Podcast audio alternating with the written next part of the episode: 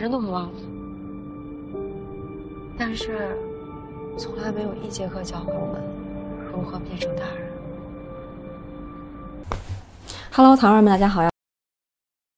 啊，我是在小时候活得像个大人，但是长大之后才真正体验过童年的电战王热，一名心理学入坑十年的留美心理咨询师，这里是安慰剂心理小店，将心理学变成一种生活方式的地方。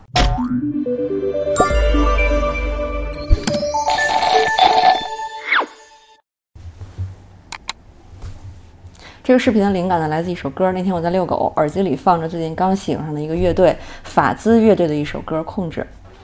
我只知同心之愿，同心是成人的源泉。我突然意识到，一个人想要真正的长大，成为一个成熟的成年人，取决于自己的童心是不是真的被呵护过，那是成长的源泉。我在本科的时候真正爱上心理学，是因为发展心理学的课。那这本书不是我当时用的版本哈，但是理论知识呢都是差不多的。其中我最喜欢的就是埃里克森的人格发展理论，它一共分为八个阶段。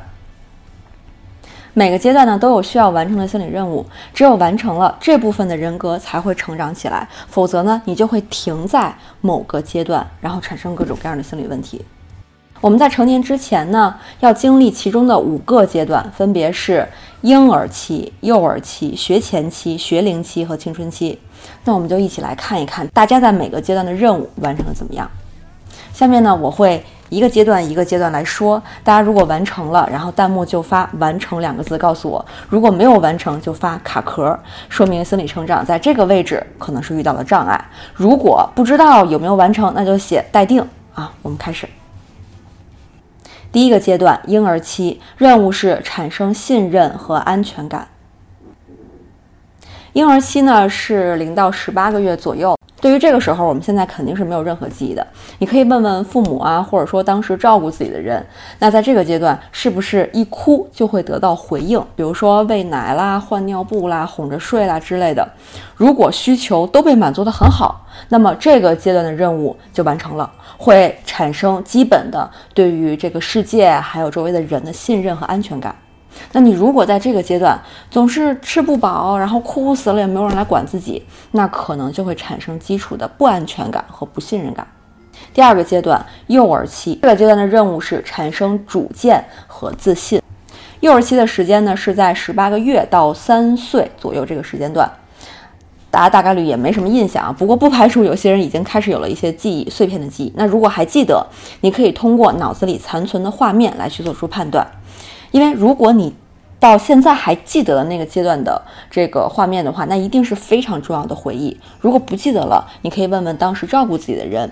那这个阶段呢，我们是开始要去做一些爬行啊、呃探索呀、呃走路啊、肢体方面的这个动作。你可能会乱抓东西、乱叫、到处乱爬、乱跑，对自己所处的这个世界呢充满好奇的这个阶段了。如果你在这个阶段，父母有很多的鼓励支持，比如说你想爬到哪儿就爬到哪儿啊，探索空间特别大，不会有很多的限制，只是呢在你危险的时候会出来辅助一下，比如说把你抱回到安全的这个区域。但是更多的时候呢，就是看着这个孩子到处去玩儿，那么这个阶段的任务就完成的很好。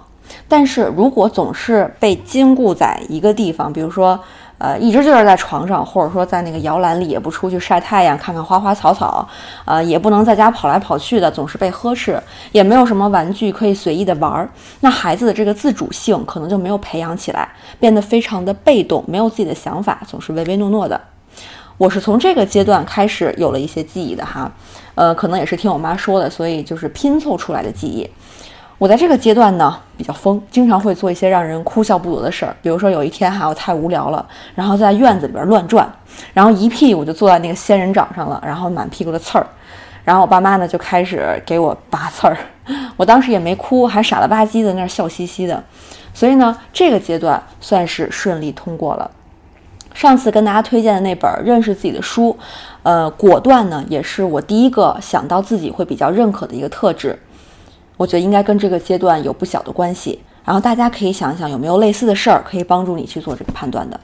第三个阶段，学前期任务是产生责任感。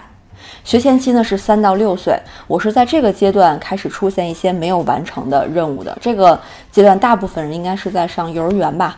我幼儿园当时就换过两三个，还是在不同的城市，所以这个。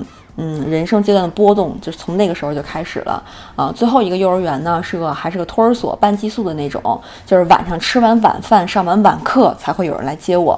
所以我的性格呢，有特别偏克制的那个部分，总觉得如果在幼儿园表现不好，就回不去了，所以属于责任感过度的，就是什么都是自己需要承担的那种感觉。这也属于这个阶段任务完成的不是很好的一个表现哈。正常情况下，应该是引导孩子开始为自己的生活稍微负担一些责任，但是不能太多啊。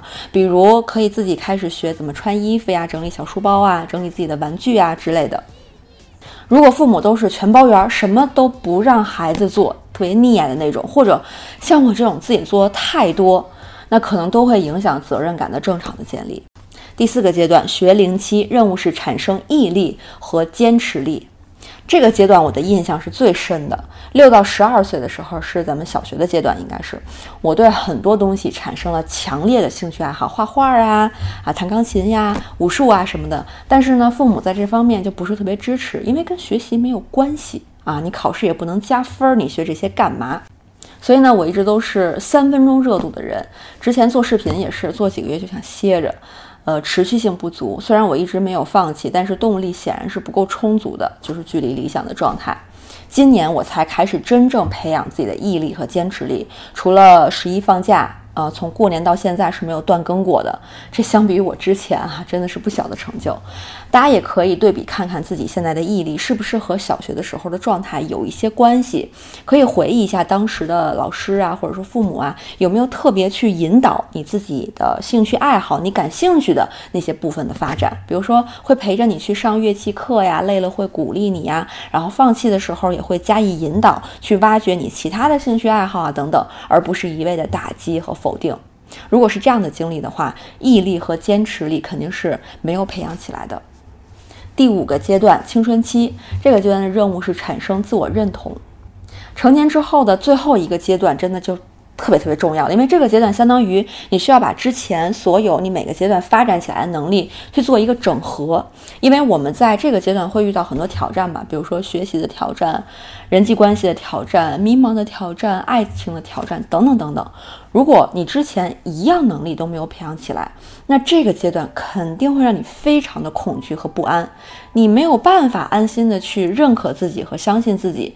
如果又遇到一些挫折，你完全不知道怎么办呀，肯定会非常受伤、不知所措的。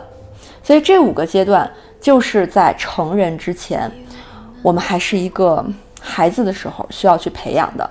这些可以说是任务，也可以说是需求。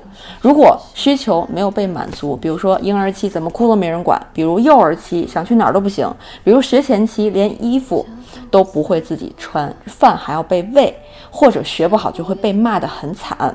再比如学龄期好不容易有个兴趣爱好又被打击，比如青春期学习压力大，人际压力大，没有人喜欢自己，或者不知道怎么和喜欢的人相处，那你想？这么多需求都没有被满足，一个人怎么长大呢？用什么来面对这个复杂和多变的世界呢？我们会在某个没有满足的阶段停止心理成长了，这也是我们有时候会觉得自己很幼稚，或者看别人很幼稚的原因。大家注意啊，童心和幼稚这是不一样的。我这两天呢刷了两季的那个乐队的夏天，我发现这些童心未泯的坚持初心的乐队们。并不幼稚，很多玩了很多乐队的 rocker 们，他们有了自己的家庭，也都维系得很好，有责任，也有家庭的归属感。所以呢，看着这些童心和成熟并存的一个个可爱的人，我特别特别的触动。于是呢，就有了今天的视频。我希望告诉大家这样几件事情：第一件事情就是不要听那些强迫你长大的人的鬼话，什么十八岁就应该成人了，这纯属搞笑。你说之前那么多事儿你都没有做到位。就指望这孩子一夜之间长大了，这不开玩笑吗？第二件事儿，还没长大也别着急，你先找到你卡在了、停在了哪个阶段，然后好好的想一想，这个阶段我没有满足的需求是什么？那这个需求在现实的生活当中怎么样可以被满足？安慰剂之前在每个阶段的每个需求都做过视频，大家可以根据自己的需要来学习。